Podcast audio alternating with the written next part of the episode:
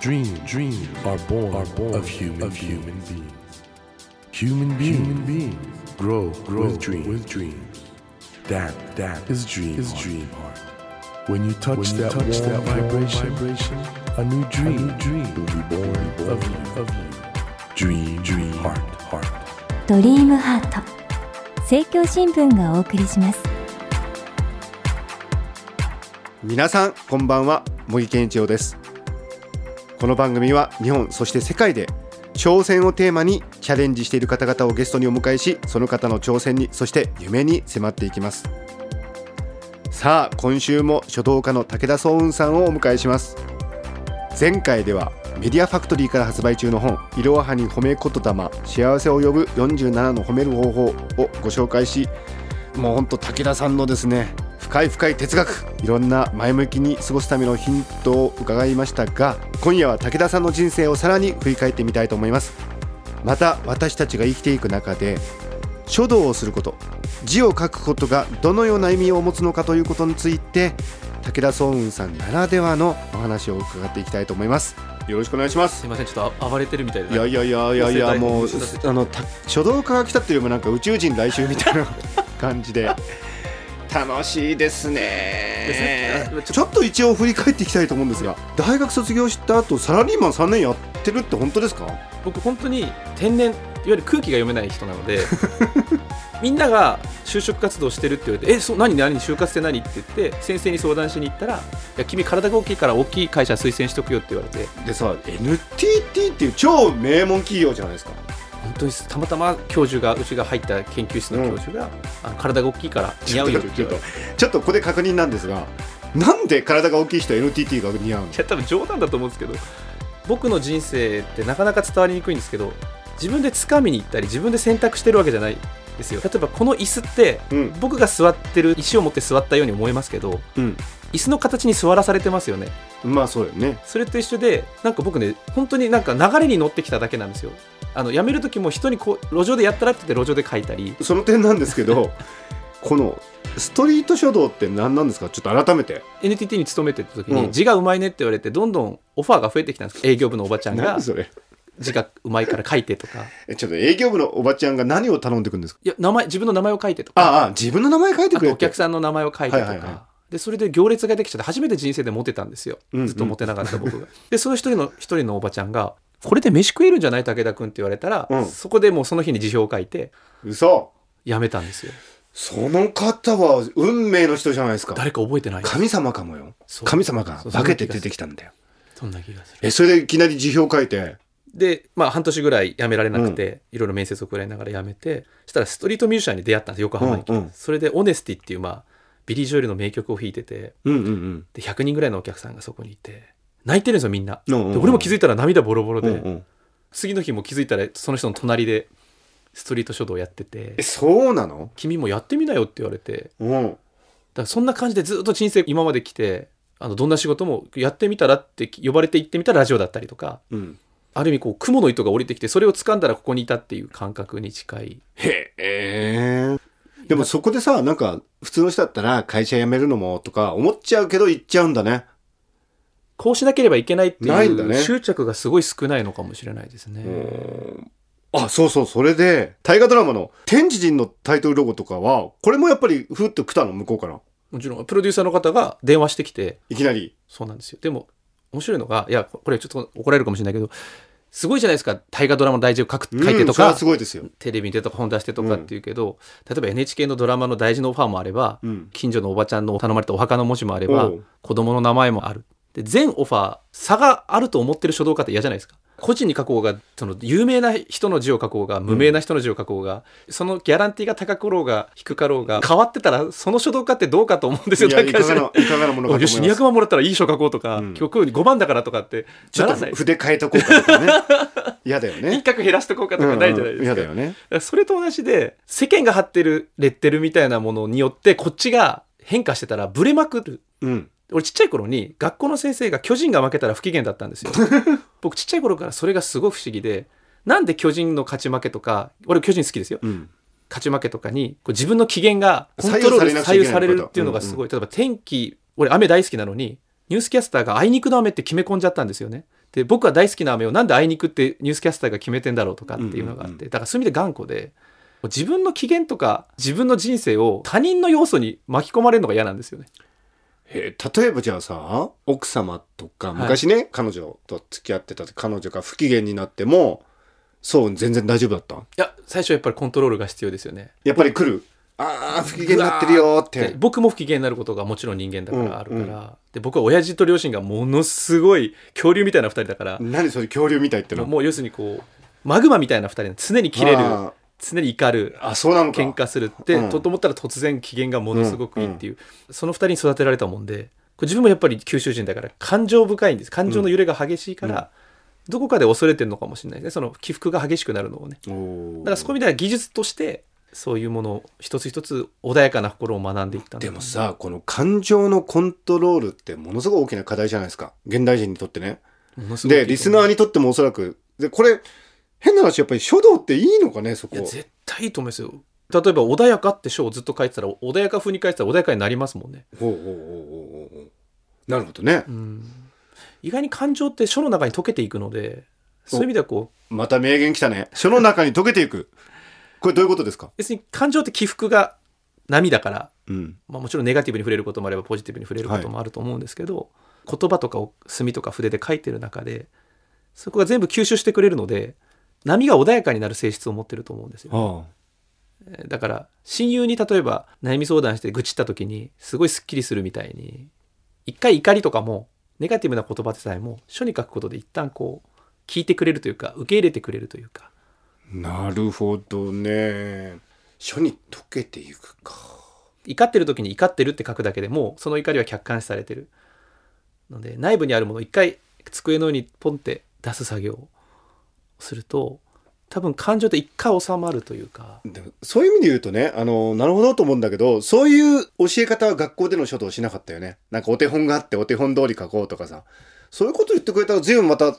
書道好きも増える感じするね書道って面白いですうよんだからうちの子供たちに授業するときにお手本通り書くっていう人がいっぱいいるけどなんでだと思うとかそういう授業それがもう授業なんですうよ、んうん字がうまいってどういうことだろうとか下手な人はなんで否定されるのかそういう授業やってちょいっくとん待っですよて俺下手なんですけど否定されるんですそねの面白いのが茂木さんが字が下手なんですけどっていう言葉をうんもうずっと哲学したいぐらいでじゃあその茂木さんにとっての下手って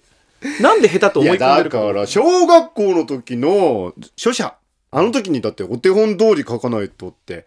言われたからねあれがもうトラウマになってるドよねラマ俺ですよ、うんだって俺茂木さんの字見て本気で下手なんて一回も思ったことないですからねそれが下手っていうことを決めたって誰なんだろうと思ってその個性っていうものがやっぱり学校教育の中だとなかなかね引き取ってもらえこの先生は無理ですよだって1ヶ月の中に書道の授業ってちょっとしかなくてその中でもう罰つけるしかないんでしょうね方法がそうそうそう罰つけられて、なんね、か学校教育ではちょっと急ぎすぎて無理ですいよやなんかちょっと俺いろいろ過去のトラウマを掘り返されたなでも俺だけのことじゃないですよ日本全国にうんお前の字はお手本と違うから下手くそだって言われてる子供はたくさんいたし今もいるんじゃないかななんでだろうね、もっと多様ですよね字って僕小学校1年生の時にはいひらがなの「た」「た」ってあるじゃないですかおうおう僕武田なんで「た」がはいいはっいぱはいいはい武田大地なんでうん「た」が3つつくんでうん小学1年生の頃には「た」をマスターしてたんですよおうおうおうおう母ちゃんの「た」おうをおう師匠の「た」をうねんと思ったら小学校に入って他を集めたんです全クラス回って、うんたら同じ字が一つも先生さえも全員違った時にうん そこでもう革命がちょっと待ってちょっと待って今あとさ集めたってどういうことですかいやなんでこんなに隣のしあの大塚君の字見ても島村ちゃんの字を見てもあまりにも他が違うわあけです集めたのそれをそう集めたんですどうよやって集めたのいや聞いて、まあ、書いて書いてって言って「た」って書いていそこら辺からして非凡だねや普通そんなことしないもんいやだって俺は「た」は正解はこれだと思い込んで生きてきたのに、うん全員違うってどういうことってもう解が突然1たす1は2を疑われたようなもんじゃないいでいすか話だなあまあねそういう意味においてはさなんか最近の教育でね個性が大事って話するけど字から始まるよね字だはっもてう字ってもうどうしようもない個性だもん ねもうどうしようもできないですあれは絶対お手本通り書けないですだって空海だって良寛だとか、メモ紙汚いですからね字あそうなの綺麗な字って綺麗に書こうと思うから綺麗な字なわけであってえ良寛とか空海の空空海ってざっと書いたらそれは下手ですよ下手くそなの下手か、っていうかみんなが言う下手ですよねだって絶対さささってまあ、だけどそこにこそ本当に味はあるのかもしれないしねいいやそこが面白くて書道の歴史って、うんモーツァルトとかバッハみたいにうんうん偉人たちがいっぱいいるんですよ、うんうん有名な王羲之とか元は子、いはいはいで歴史に残ってる書のほとんど100%が卒位の書って言われててつまり残そうと思って書いた書じゃなくて手紙にちゃっと書いたとかメモ紙で捨てようと思ってゴミ箱に捨てたとかおーで空海の官聴記なんて弟子の名前をバーって書いて間違いだらけだし字が雑なんですでよもそれがいいと言われてそるれが残ってて全然うまいとかとまたちょっと違うんですよね空海の歌い方っていうかその素振りとか書き方がかっこいいってなっただけでうんうんうんそれを正しいとしちゃったからおかしいんでしょうねうんあ正解があるみたい正にね解が字なんて特にないものなのにおーなんか字を書くということからなんか大変なことが見えてきちゃったぞ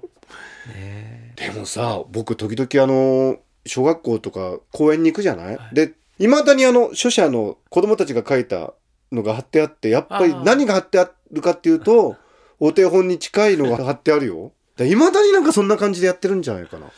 えでだから僕がやるそういう全国書写大会だと僕が審査員になると、うん面白字選手権とかっていう名前をつけますおうおうおう一番今までにないって言わした字の価値とか俺それが小学校の時俺あったら自由になってたと思うわそうなんですよねなるほどね例えばうちの教室でひらがなの「た」っていうのを一番個性的に書いたやつの勝ちってなった時に、うんダントツで優勝するやつもいるし、うん1票だけ入る子もいるんですけど、うんうんうんその1票ってでかいと思う確かに思うんですよね。確かに、で0票でも違うワークショップでは次いきなり勝ってみたりとか、うん、なんかもっとこう人間って多様性がもっと広がっても広がってもいっぱい場所があるっていうか生きる場所っていっぱいあるのになんかみんな一斉に同じことを狭いもう栄養もない土地の中でみんな植えられて さあどうぞって言ったらそれは誰も勝てない勝利者さえも虚しいし確かに負けた人はそれはもう辛いしその先に何もないですよねもうこの今の資本主義まあの今実際そうなっちゃってるんだよね世界ってもっといっぱい生まれるのに新しい世界もうなんか武田総雲がすごい哲学者のような気がしていきやたいないやいやいやいや今年ね2015年はい始まったばっかりなんですが今年の目標を一文字で表すと何ですかいいねですね。いや、茂木さんどうしましょうかじゃあ今日決めちゃいましょうよ。今年のい2015年の茂木健一郎の漢字一文字。じゃあちょっと考えましょうよ。考えましょうねね皆さ、うんーリスナーの皆さんもぜひ今頭の中で考えてほしいな。その一文字。ねえ今年一個だけに絞るっていうね。そこだけは守るっていう。まあ俺は普通に走るにしますわ普通ですかそれ。普通です 僕多分何万人にこれ聞いてきたんですけど、うん意外に走るって書いた人そういえばいないですね。本当に普通って思ってるのが面白いですね。いや走りたいなと走るっていうのは物理的にも走りますしし人生も走ってると意外と風が起きて気持ちいいっていうじゃあさらに走り走るってことね僕ね今年はね味おー味味わういやー深いねなんかもう一個一個朝起きたら自分の骨とか心臓とかもうまつげとかにも味わって廊下歩く時の足の裏の感覚も味わってあー水道に味わってバスタオルを味わって妻の声を味わってもう1年間ひたすら味わい尽くすっていう食事ももちろんそうだけどひたすら一個一個を味わっていくで他は何も考えないぐらいの感覚でいきたいなと思っていいですねますますなんか深まったニュー武田総雲が出そようく生まれるかもなしれないですね感じしますね今後この番組「ドリームハート」で夢なんだよ、はい夢なんでしょはい。僕の夢はですね、みんなの一日の中の上機嫌率が上がることですね。うみんなのやっぱできればね、今生きてる人、せ人類70億人いますけど、まあその先も含めて、多くの人が一日の中で、ああ、素敵だな、今素敵な時間だなって思える時間が一日の中で何パーセント増えるかっていうのにこれはちょっといいねそのために日夜努力されてるんですねで今年は味わうと味わって、自分が一番上機嫌でいないとなかなか説得力がないと思うんで、いやーなんかしかしね深い話だったねやいや新年早々ね僕自身もいろいろ教えていいたやだいや、きましたとんでもないです。ありがと本うござ当います。にいろんな気づきがありましたけども、え2週にわたり本当にもうどこに飛ぶかわからないという素晴らしいトークでしたけど皆さんも楽しんでいただけたのではないかとど思いうまですしょうか。またぜひ来てくださいあぜひ、あええりがとうございます。はいじゃあ今年もよろしくお願いしますよよろしくお願いいたしますお願いします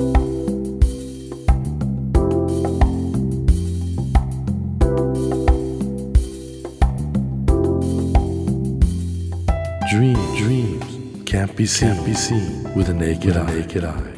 But we sure can, live, our live our dreams. Dream, dream heart is in you, is in you, and it will, and it will make a brand, a brand new, new you, you. Dream, dream heart. ドリームハート今夜お迎えしたお客様は書道家の武田壮雲さんでしたいやあのー個性大事ですよ大事なんですけどその個性って我々の書く字から始まってんだなね武田さんおっしゃってましたけど他の字をどう書くかだってもうみんな一人一人違うすごいですよねそういう意味においては個性ってね何も個性って難しいことじゃなくて字を書くっていうところからもう個性が始まってしまってるというねそういうふうにものを見ると、まあ、毎日ね我々が書いてる字ももっと大切に思えるでしょうしまた我々の個性っていうものの見方も変わってくるのかなと大変あの意義深いお話だったのではないかと思いますさて「ドリームハートのホームページでは毎週3名の方に1000円分の図書カードをプレゼントしています番組へのご意見などメッセージをお書き添えの上ドリームハートのホームページよりご応募くださいお待ちしておりますさあ来週は大人気ベストセラーシリーズビブリア古書堂の事件手帳の作者三上円さんをお迎えしますどうぞお聞き逃しなくそれではまた来週のこの時間にお会いしましょうドリームハートお相手は森健一郎でしたドリームハート政教新聞がお送りしました